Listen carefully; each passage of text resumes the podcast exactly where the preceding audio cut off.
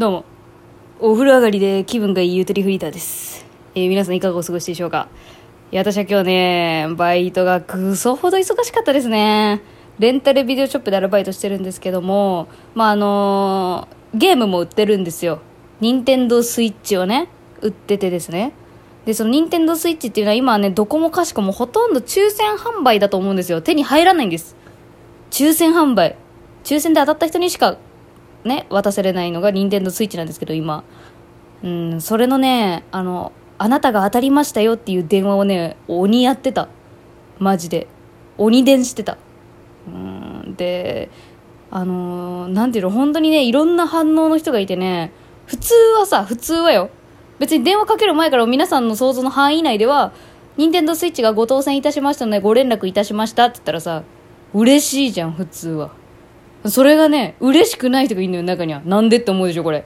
なんででしょうかそれはね、他のところでも抽選販売のやつを応募してて、そっちで当たっちゃったからとかね。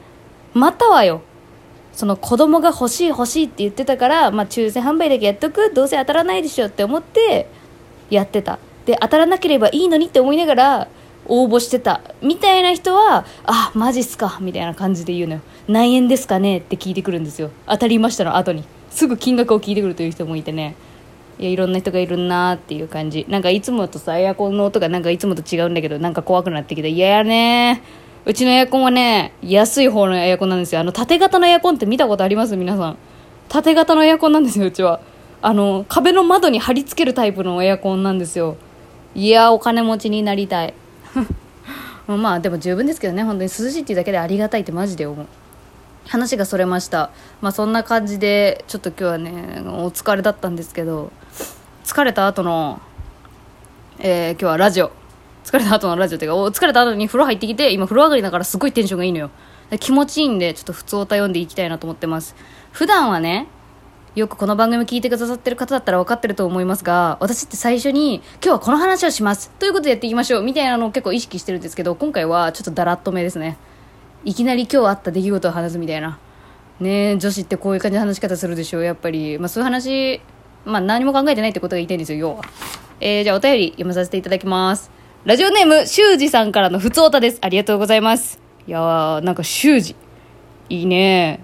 なんか好きになっちゃいそうやね修二ってだけでね。それはももったなもう話すことないんかって感じやな今のは。えでも修二って言われたらもういいわ。ラジオネームで振りふふふるあの広げる必要なかった。すいません、えー読みます。初めてのお便り失礼します。あらありがとう。いつも楽しく聞かせていただいてます。あまりラジオを聞く習慣がなく一般的ないわゆるラジオリスナーではありませんでしたがゆとりさんの番組を Spotify で知りハマりました。あら Spotify 聞いてるかおい。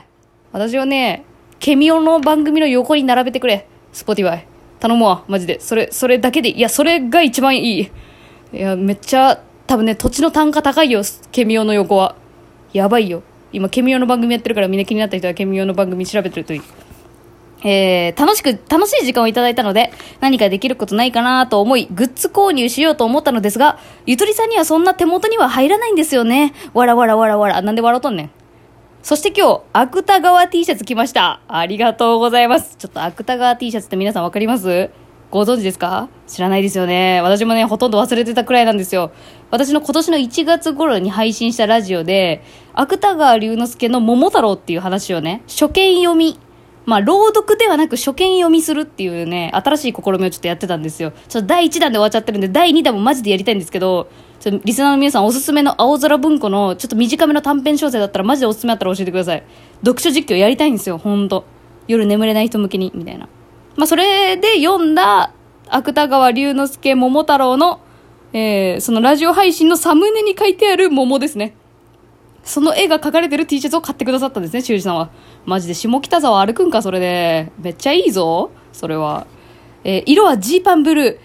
これなんて読むの？これ。あの、生地が厚手じゃないからモリモリしすぎなくていい感じです。やった結局、いい買い物をしただけでした。ありがとう、よだりさん。これからも応援してます。あら、かわいいね、もう。修二は。修二はほんまに可愛いもん。ねもうこんな大きくなってありがとうございます。あの、あれですよ。ちょっとここで改めて言いたいと思ってるんですが、えー私、すずりというサービスを使ってグッズ販売をさせていただいてますが、えっ、とね、T シャツとかスウェットとか洋服系は、私に結構入りますねお金。600円入ります。1枚買っていただけることに。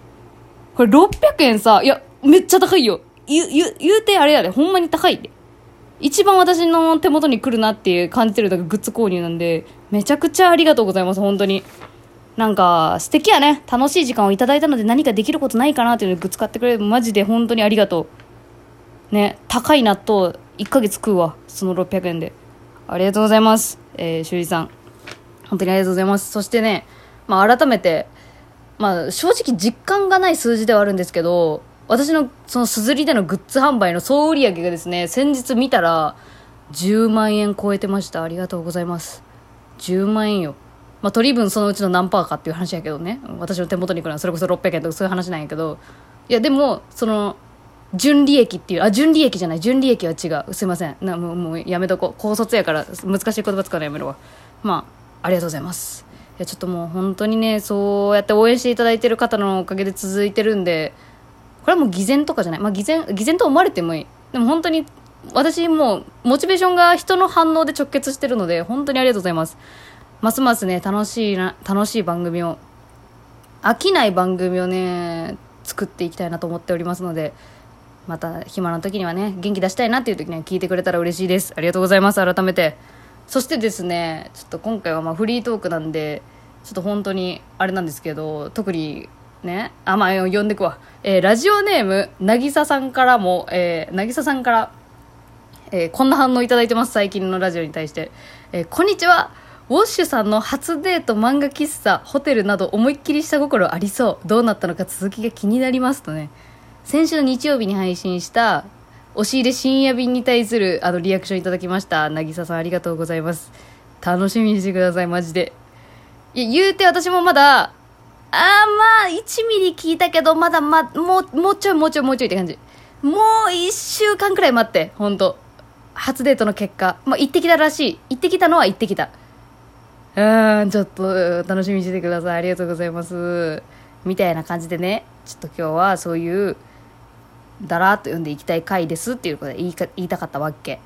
えー、あともう一個こちらですね。えー、実はですね、私ツイッターのところでちらっと1ミリだけ言ったんですけど、実はなんかゆとバズを聞いてくれているリスナーの総称みたいなのを決めたいなって思ってて募集するかもみたいなのを言ったリアクションでいただいてます。ラジオネーム、こうへいさんからのお便りです。うわ、私の初恋の人の名前と一緒やん、もしかして。一緒やで。リスナーの呼び名、ワーカーってどうでしょう？ゆとりさんのバイト遍歴とか仕事仲間の話が結構多いし、自分的にはゆとばず聞いて仕事頑張ろうって感じなので、ありがとうございます。仕事頑張ろうと思ってもらえるのがマジで嬉しい。でもって、そうね、そう。バイト系の用語はマジでありだなと思った。なんか、なんだろうな、その新人、研修生とかバイトリーダーとかいろいろあるけどさなんかそのなんかスタッフのなんか肩書きで行くのもいいしとかいろいろ思ってたんだけどこれね考えれば考えるほどねちょっとなんかあれやっぱいらねえかなとか思えてきていやほんま。ごめんなさい浩平さん。ちょっと恥ずかしくなってくる。初恋の人と同じ名前やから。やめて。ほんまその名前変えようぜ。失礼やな。すいません。いやあのー、どう思ういやまあ決めたいっていうかなんて言うんだろう。そのリスナーの総称を決めたいってなんで思ったかっていうとリスナーの総称じゃなくてもいいんだよね。言うたら。なんかね共通言語みたいなのが欲しい。あれと言ったらあれでしょみたいな私たちの中のなんか隠語が欲しい。隠語。そう隠語が欲しい。欲しいね。パンチクチン流行らせる。流行らせようよ。あと私もう一個思ってるのがジェネルっていう言葉私はすごい使ってんだけど誰も使ってくれないからちょみんな使って。ジェネル。わかる？意味。ジェネレーションギャップを感じるの略。ジェネル。あジェネッタジェネッタみたいなさ。ジェネること増えてきたよ。25歳になって。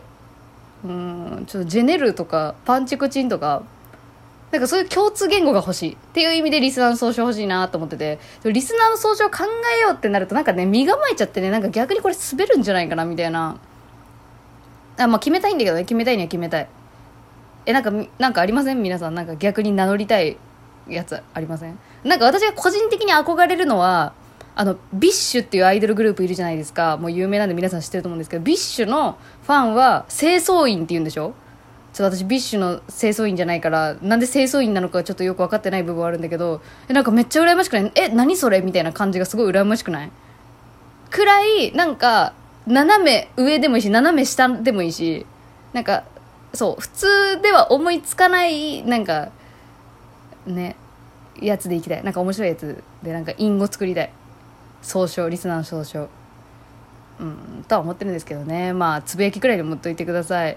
今皆さんに熱烈に私が募集しているのはもちろんリスナーのなんか呼び名でいいのあったらぜひ教えてほしいんですけどあアイディアがあれば。それとまとめると青空文庫っていうねあの著作権がフリーになってる青空文庫のおすすめの短編小説読書実況に向いてそうなやつ。えなるべく人人間のセリフが多いやつ、うん、とか。とあとえっ、ー、と何だったっけな。